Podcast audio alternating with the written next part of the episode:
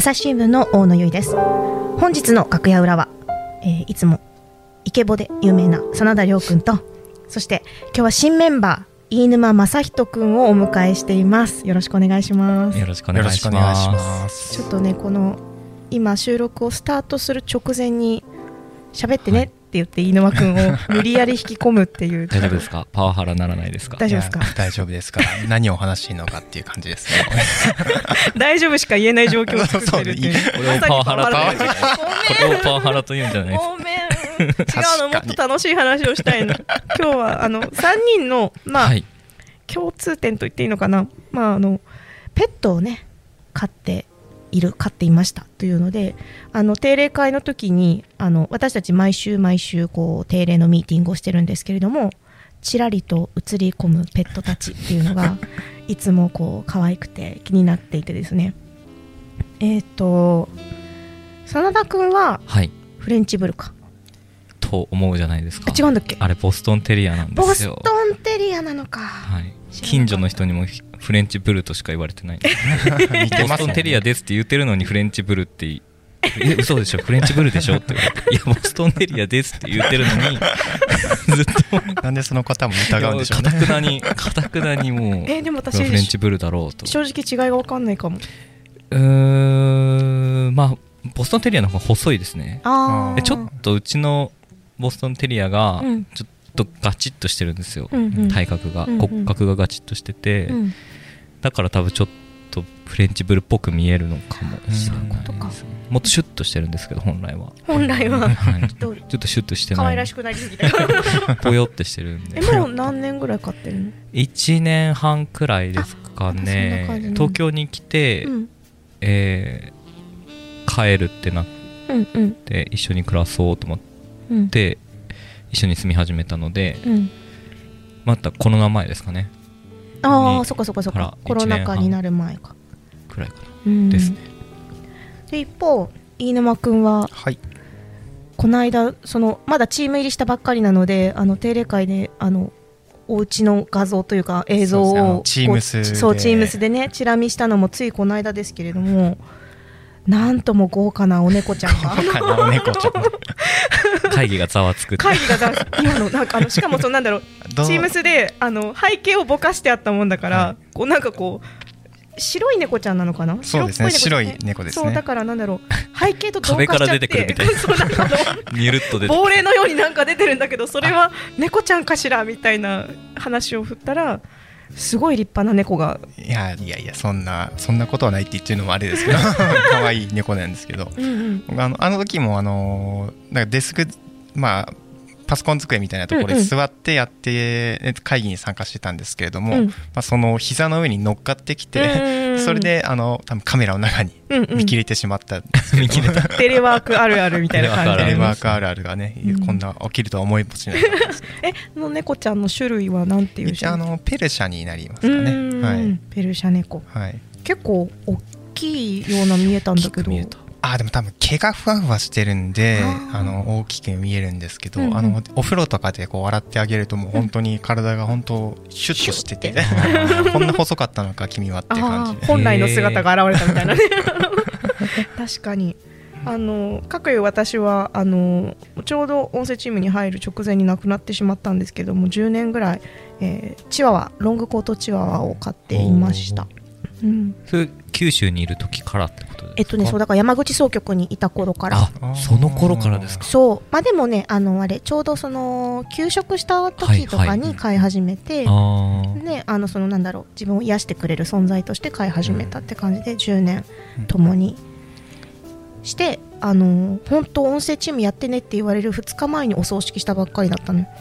だからこれからは新しい道を歩みなさいと私はペットにもらった音声の仕事だと思って今はやってるんだけど死んだ私の犬のことはよくてですね2人の今の いやいやいやいや。いやその話だいぶ気になると思いますけど、え嘘？それだけ愛情を込めていたのか気になる？そう。もうだって毎日一緒に寝るしさ。いやそうですね。一緒寝る？ですね。ああやっぱり入ってきますねベッドの中。はい。うん寝ますね。うん。えどどのくらいの大きさ？何キロぐらい？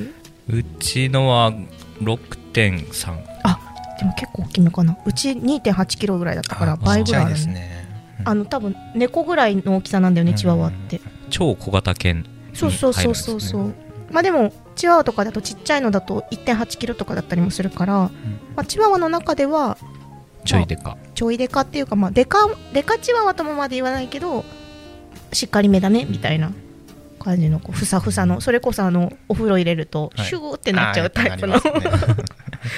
ワンちゃんでした。うん。そうなごめんちょ自分の話さっきまで自分の話ばっかりしてきたからさ。二人のだからその飼い始めたきっかけをああそのまあ東京に東京に来たから飼えるようになったからって言うけどはい。もともと飼いたかったのずっと。いやもうずっとあのー実家あの生まれ北海道で、うん。実家にいる頃はあのちっちゃい頃からずっと犬が一緒の暮らしだったんですよね、何飼ってたの？ゴールデンおゴールデンレトリバー、うんラブラドールうん。が1匹ずついたのと、うん。その後はバーニーズマウンテンドッグってこれ結構でっかいんですえけど。どんなやつ？なんかあのあれ？毛検長いやつ？索ググってもろって。待ってもう一回言ってバーニーズ？バーニーズマウンテンドッグっていう、うんなんていうの大型犬なんですけど、まあ、ススイスとかにいるのかなもとへもーと黒黒白眉毛茶色みたいな犬がいて、うんうん。そうですね。そこまでかな。僕が北海道にいた頃。同時に2匹とか3匹とか飼ってたの？ゴールデンとラブラドールは同時でしたね、うんうんうんでその2人がな2人っていうか 2, 匹が亡くなった後に、うんバーニーズマウンテンドッグ今もうご実家にいるの？今はその次の子ですね。ああじゃあ自分が、えー、と一緒に暮らしてたのはそのバーニーズマウンテンドッグのくま一緒にいでるまで、うんですね。でもうちっちゃい頃から犬と一緒にいるのがなんか当たり前だったんで、うん。まあ、大学から東京出てきて、うん。犬がいない暮らししてたんですけど、うん。やっぱなんか逆にそっちが違和感を感じててやっぱ結構しんどい時とか犬のとこにうん。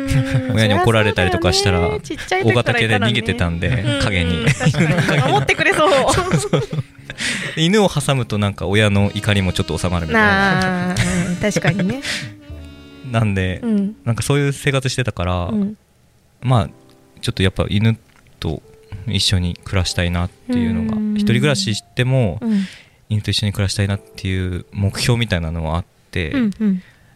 ただ関西和歌山滋賀と、うんうんうん。現場の頃ね。はい。うん。犬飼ってる余裕ゼロ。うん。むしろマイナスみたいな感じだったのでちょっと全くその考えにを忘れてたんですけど、うん東京に来てこう紙面のうん。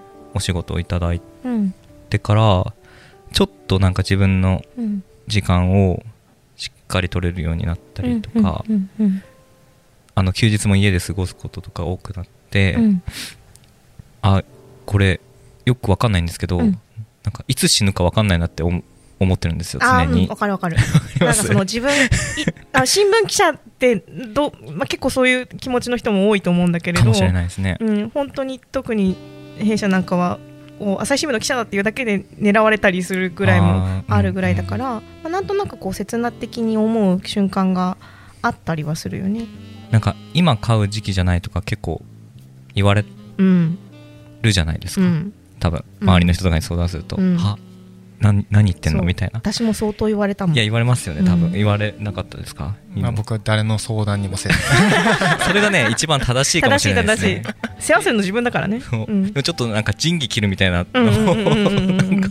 体に染みついちゃってるからうんうんうんこう言ったらうん。まあ反対されるわけですけど。えそれって会社の人にってこと？いや会社の人には反対されてなかったんあですけど。家族とかはい友達とか,、家族とか。うん。いや何言ってんだと、うん、そんな生活を面倒見れるみのかと、うん。まあ、それもあるんですけど、うん。まあでも明日死ぬかもしれないしなっていう意識が自分の中にあり、うん。このままなんかそのもともと目標にしてたことをできずに終えたくはないなっていうのがあって、勢いですねあとは、なるほど、はい。編集センターってそのあの現場の記者ほどねこう出張尽くしとかなんかこう常にうん。家にいないとか何日も家にいないってことがあんまりなくって基本的にはシフト制で時間が決まっている中で仕事をしてお家に帰ってくるっていうようなコロナ前でもそういうふうに時間が決まったような仕事だから、ペットはその他のその現場の記者に比べると飼いやすい状況ではあるよね。うん。うん。犬間くんは？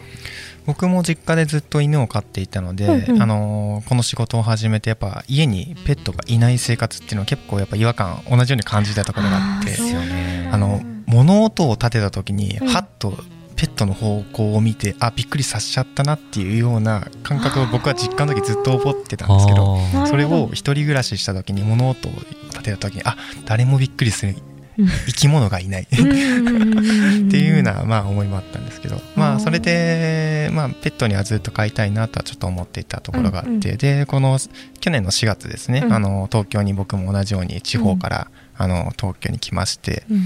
でただそのタイミングであのコロナだったので,、うんうん。でもうほとんど出社がなくなっちゃったんですよね。うんうん。でなので家で一人でずっといてなんか寂しいなっていう風なところであちょっと時間もできそうだから、うん。あのペット飼おうかなっていう風なことがふつふつと湧いてきたっていうので、うん。あのよく言いますよね。あの、うん。コロナ禍でペット需要があの今いろいろねね問題まあ、問題にもなってるところはあるんですけれど、うんうんうん。ただ本当多分同じような感覚になるのかなと思いながら、そこでちょっとあの YouTube なんかであのペットの動画を見ながら、うん。まそこから始めますよねみんな、うん。そうなんです少しでも癒しを。そうですね。一緒に暮らしたい欲を解消するためにまず YouTube 飛んそうでそうそう。いろいろ見るんですけどそれが結果増幅させて買うっていう、ね。いやもうまさになんだろう。まさしくだと映像を見てるだけじゃはい。我慢できなくなるのよね、実このそばに欲しいみたいなね、うん、まさにそうでしたね。うん。でだからまあね、家に来てもらったっていう感覚がね、猫にあるので、うん。まあ、ちょっとできるだけできるだけ本当にもう自由にさせてあげようと、うーん。うん、ほとんど怒らない。まあもちろんね怪我とかないようにはめちゃめちゃ気をつけるんですけどもそれ以外はもうん。うなるべく自由にストレスなくこの子を育てようと今うんちょっといろいろ考えてやったりとかしてじゃあもう今1歳ぐらいってこと？そうですね、ことあ今度今月、今4月のは19日ですか、うんうん。今、収録日そうなんですけど、あと24日が誕生日なので、うん。もう少しで1歳になります。そあじゃあまだ飼い始めては1年も経ってないんだ、そうですね、はへい、えいやでも今2人ともその小さい頃から飼っていて、まあ、就職したり、まあ、一人暮らしになっていないことに違和感って言ってたけど私は逆で小さい時から飼いたくて飼いたくてしょうがなかったの。もう親と一一緒に親にもずっと姉お姉ちゃん3つ上の姉がいるんですけどお姉ちゃんと一緒に犬飼いたい犬飼いたいって言ってたしあの親戚の家では飼ってたし、うん。で母も昔その小さい頃あのシェパードを飼ってたりとかしてだからその飼ってもいいじゃん。お母さんだって子供の時飼ってたんでしょみたいな感じで おねだりはしたけれどもやっぱりまあ命を扱うっていうのと、うん。まあ、誰が世話するのってよく言いますよね、うん。お母さんになっちゃうじゃないっていうので反対されていてその時によく言われてたのが大人になって自分でお金を稼ぐようになったら買えばいいじゃないって言われてたからだから大人になってお給料もらうようになったから育てられるなと思ってうん。あとはまあその前々回かな話したその心の病気になって休んでいたのもあってで両親がそんな時に台湾で赴任しててそばにいなかったからなんかそばにいる存在をって言って飼い始めたから最初はどうしていいか分かんなくって。飼い始めて大変ですよそうですよねね、餌とか大変ですもんね。だだペットがいる生活っていうのがまず分からなかったから、もう本当に試行錯誤でもう父はロングコートだからむちゃくちゃ毛抜けるし、うんなんでこんなところからっていうところから毛が出てくるし。ね。なんかこうそういう些細なことも全然違うし、まあ、私は現場の時代に、あのー飼ったので出張ってなったらペットホテルに預けたりとかもしないといけないし、まあ、結構その大変だったんだけどでもチワワを飼いたくて仕方がなかったの、しかもロングコートチワワのあのブラックタンっていうかのマロマユみたいなあの柄可の愛いですよね。そうチワワがいるんだけどそれをもう飼いたくて飼いたくて探して買ったからうん。すごく満足のいく10年間を過ごしたんだよね。でもそのボストンテリアって犬種はい。のペルシャ猫い。うその猫の種類とかも決めたのはどういう経緯？私はもう可愛くてちっちゃくて可愛いのが欲しかったんだけど経緯、ボストンテリアを選んだ理由みたいな。まあ、フレブルまあ本当は大型犬がいいんですけど、うん。都内のマンションで大型犬買ったら多分追い出される、そうですね。追い出されるうん。っていう環境で、うん。うんまあフレーブルかなって思ってたんですけど最初は、うん。うん。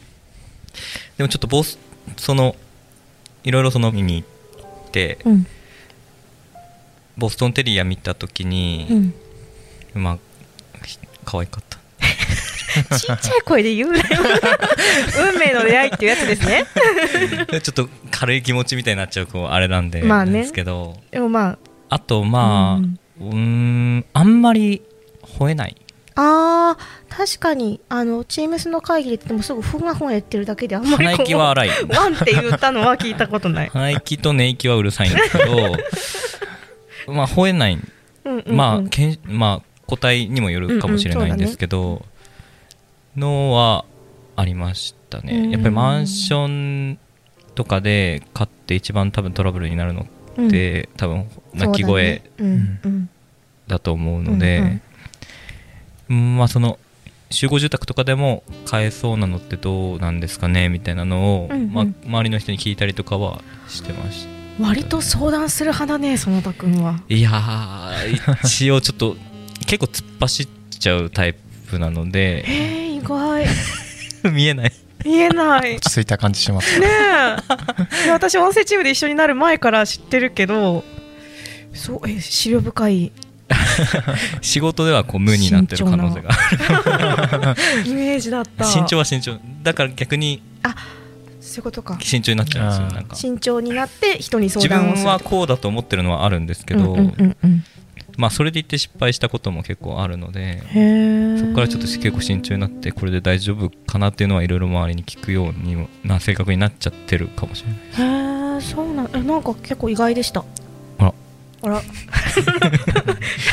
ちょっとそれまたじゃあちょっとまた今度ちょっと掘り下げようかな。まあいいとして。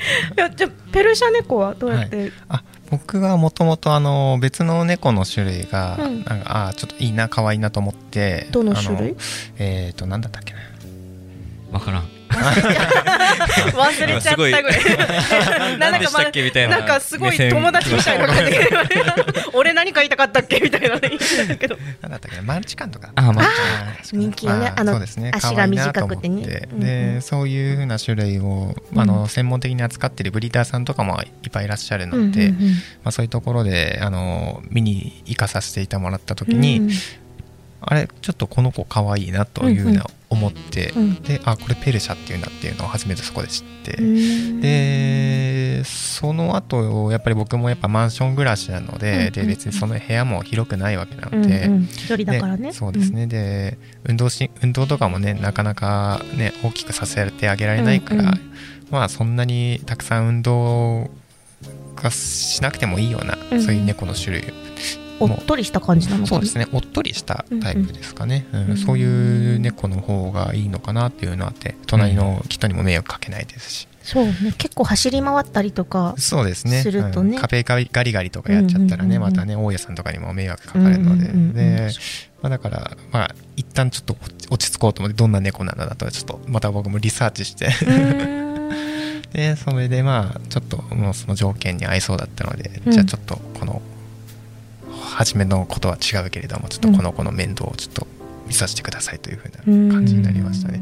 だから僕もだからあのあんまりロングコート気が長い猫なんですけど、うんうん。気が長い猫を飼う想定はあんまりしてなかったので、あの今びっくりしてますね。本当に本当にすごい抜けますよね。春だしね。本当うんにそう寒毛期があるんですもんねああそっか。もう掃除機かけてもコロコロやってもやったそばから抜けてってんだいやよー本当にすごいんですよ本当ねに。そっか。ボストンテリアってあんまり抜まあけない、短毛なんでまあ抜けるんですけど、うんうんうん。なんか塊みたいなのはあんまりないかな。いや本当になんだろう。集めたらそれでほらあの針つついてあのあフェルトでぬいぐるみ作る人とかいるぐらい、はいはい。それでその自分の飼い犬に似せたやつ作る人もいるぐらい、うんめっちゃたまる。めちゃめちゃたまりますね、本当に。だから本当それをねあの体グルーミングって言ってね体がペロペロ舐めちゃうんでうんうん、でそれでがねお腹の中とか溜まっちゃってあのちょ詰まったりとかしちゃったりとかよく言うよね毛玉吐きとか言うよね。だからそれもちょっと気をつけなきゃいけないんでやっぱ毎日あの、うん、串入れて無駄な毛取ったりとかっていう、うんうん、そういうのはやっぱりちょっと必要になっています、ね、いやその触れ合いってまあそういうなんだろうブラッシングしたりとか爪切ってあげたりとか触れ合いってまあ大変な部分もあるけどすごい癒される瞬間でもあるじゃないですか。うん。なんだろう。私ももう亡くなって1年ちょっと経つからもうそろそろなくなってもいいはずなのにいまだにこうお洋服とか衣替えするとどこからともなくふわっと出てくるんです出てくるの。毛が出てくるんですね、そう、どっから出てきたの？っていうぐらいに なんかちょっとじゃあうちに寄ったのかなって思いながら 日々を過ごしてるんだけどなんかこう大変なお世話ってね大変な部分もありつつ、うん、1年ちょっと1年ちょっととかまあ1年もうすぐ1年とか飼ってみて実際どうですか？うーん。まあでもかなり、うん、その考え方とかも変わったかもしれないですね。やっぱりなんかこう今までこうなんやかんや自由に生きてきたので、自分のためだけに、はい、うん、やっぱりそこであのー、帰りを待ってる、うん、大丈夫かな？結婚できない男みたいな感じ。で結婚できない。あれ？大丈夫大丈夫大丈夫。大丈夫大丈夫 このイケボがあれば大丈夫。あのまあやっぱりその待ってくれてるから、うん、なんかちょっとでも早く帰れたら帰った方がいいなとか。やっぱりその犬の時間が結構自分の行動の軸みたいになるみたいな、うん、まあ、今も朝5時半に顔の上にお尻乗せて叩き起こしてくるし もうなんかまあ健康的にもなりますし、ね、早寝早起きで、ね、早寝はでできないんですけど、うんうん。まあ結構そのやっぱり生活の仕方とか変わるきっかけにはプラスの面で変わったかなとは思います、うん無駄な時間が無駄にする時間が少なくなった。あ効率よく、まあ、仕事は仕事、はい、まあ、他の家事だったりと家事は家事でやって、はい、犬の世話もしてっていうこう、はい、なんかこうよ。そうそう。朝夜は必ず散歩行かなきゃいけないんで、うんそね。うんうん、それに時間ここだけ取られるとすると、うんうん、じゃあこの間にどれだけ仕事しなきゃいけないとかそういうのを考えるように もう寝てりゃいいかみたいな昔みたいな感じなのができなくなったので、ね、確かにそうかも。なんかあの音声チームの仕事でもね、大車輪で編集とかをやってくれてる真田君なので時々ねあの夕方まで収録ね一日も何本って撮って1本編集しなきゃいけないんですけどちょっと一旦頭冷やして散歩行ってきますみたいな。あもう行っていで行っていでみたいな感じになって散歩行ってきます。何回か言いましたそうそうだからちょっとね私もほっこりするなんか。うんね。え猫飼ってみてどうですか犬間くんは？そうですね。僕はあのずっとね犬飼ってたので実家でだからちょっとそことの違いはやっぱりちょっと感じましたね。犬と猫の違い。確かに、うん、私猫飼わないって思ったのは高いとことかに勝手に登るからめちゃめちゃ登ります、ね、そう物とか落ちたりもするし大変だなと思って猫は飼わなかったんだけど、はい、どうですか？あやっぱりあの犬とは犬は横に平面を行動しますけど、うんうん、猫は縦に移動するのがやっぱ好きなので、うん、やっぱりあの棚の上とかガンガン登りますし、うんうん、やっぱその辺違います。あとあの何ですか？犬は尻尾をフリフリして、うんうん、あのかまってかまってっていうのは結構ね、ね、うんうん、四六時中やってくるきますけど、うん、猫はやっぱ構ってほしい時だけあの構ってほしいオーラを出してくれっていうのが住んでるの。ツンデレですねそうだよね。その最初に冒頭に登場した時の話も「お前何会議してんだよ私のこと構えよ」って。確かに。そうですね、うん、そんなところもあったり、まあでも逆にそこがね可愛かったりとかしてだから甘えてくる時はあの構ってあげて、うん、で甘えてない時はもう大体寝てるので、うんうんうん、まあ、そっとしといてあげるみたいな。へえそんな自由気ままに過ごしさせてあげてます。ねなんかいいですね。なんか新聞記者の話って 殺伐としちゃうじゃないですか。どうしても。で仕事の話とかしたり、私も結構その悩みの話とかしたりすると、はい、どうしてもこう真面目暗い真剣みたいになっちゃうけどふわっとしたことも、ね、ふわっと今、ね、話しとかないとと思ってちょっとペットトークを 今回繰り広げましたけど。となんかでも今ほらそれこそコロナ事情とかでペット増えてでなんか簡単に手放してみたいに問題になってたりもするすごく心が痛くなるんだけど。いや本当ですね、うん、なんかその、まあ、飼い始めた時期僕ちょっと前ですけど、うん、まあ、ほぼニアリーイコールみたいな感じじゃないですか時期的に。だからこう、まあ、コロナ禍で飼い始めたからといって全員が、うん、あの愛を持って接してないわけではないんだけど、でもやっぱり飼い始めの頃とかって大変じゃなかったですか？大変だった。犬飼ってた僕でもちょっと大変。子犬の頃ってやっぱり。そうだチワワの子犬ってもう 700g しかないから片手に乗るのよね。そうですよね。猫もそうか、はい、だからこんなちっちゃい生き物を、うんうん、それこそ潰しちゃうって思う くらいに そうですね。本当大切に育てなきゃいけないなって思ったし、私もそれこそその結婚も出産もしていないのであのなんだろう姉がもう3人子供を産んでいるのでこう小さい子供を育てているっていうかその姪っ子とか甥っ子とかでこうなんか人間が育っていく過程みたいなのはなんとなく見ていたけど こんな小さい生物がこう私だけを頼ってくるっていうのはすごくうんこうしっかりしなきゃそれこそ真田君がねあの生活をなんだろうこうリズムを作ってしっかりするようになったのと同じようにこの子のために自分はしっかりしなくちゃって思えるようにはなったよね。もちろんその例えば風邪ひいた時とか、うん、一人じゃないなって思えたし。そうです、ね、隣でずっと寝ててくれたりとか、でも元気な時は本当朝ずっとチワワのちっちゃい足に全体重を押してこう飛びかかってくるのでめちゃくちゃ痛いんやけど。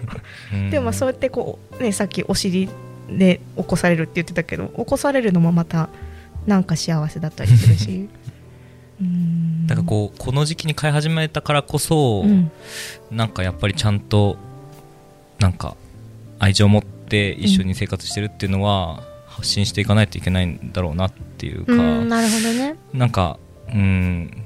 でこの時期に飼い始めた人たちだからこそちゃんと育ててるよっていうのをちゃんとしてほしいなっていうのはどうですか、ね、この時期に飼い始めた犬間くん。いや本当ですね、うん、まさにね問題になってるドンピシャの時期だと思います。僕は本当にでも飼う2年ぐらい前ですかね、うん、あの実家で飼ってた犬がちょうどあの亡くなったんですよね。でで仮装とかもねしてあげ本当に仕事の夏休みを取って仮装しに行ってあげて最後ねあのお見送りしてあげたんですけどやっぱその時にあのね骨になって、あやっぱりね命があるからこれ大事にね育ててあげないといけないなっていう、本当にそこで思いましたね。だからやっぱ今回も飼う時にはすごい考えましたね、この、今はね、あの割とあの記者とは違ってね、うん、24時間365日待機みたいなね、うん、勤務ではないので、飼える可能性があるけど、まあね、移動する可能性もあるけどね、ね。その時に俺は面倒を見れるのかっていうのはちょっといろいろ考えましたけど、うん、まあそこはあのー、なんとか俺はやると頑張ると面倒見るというようなことをちょっといろいろ考えて。なんか人として成長させられるようになる、はい、そうですね。私も初めてそのペットを見とるっていうことをして、はい、なんかねちっちゃい数珠とかつけるにお葬式で仮装する前とかに、でちゃんとなんか儀式をして、ちゃんとお別れをして、はい。であの小さいなんだろうキーホルダーみたいなのにお骨を入れてくれたりとかもしてそう拾うし、あの本当にちゃんと生き物としてというかなんだろうペットじゃなくてなんか動物じゃなくてなんか本当に大事な存在として、うん、うん、記者生活を支えてくれていたので、うん、うん、だから2人にとってもそのボストンテリアさんとヨルシャ猫ちゃんがそういう支えになってくれるといいなと思いました、仕事を頑張ります。頑張って期待してるから。最後パワハラで終わってパワハラに始まりパワハラに終わる。す。ごいさ期待してるな助けてくれると思ってるだけど、はい、ちょっとすみません。じゃあそんなところで今回はおしまいにしたいと思います。ありがとうございました。ありがとうございました。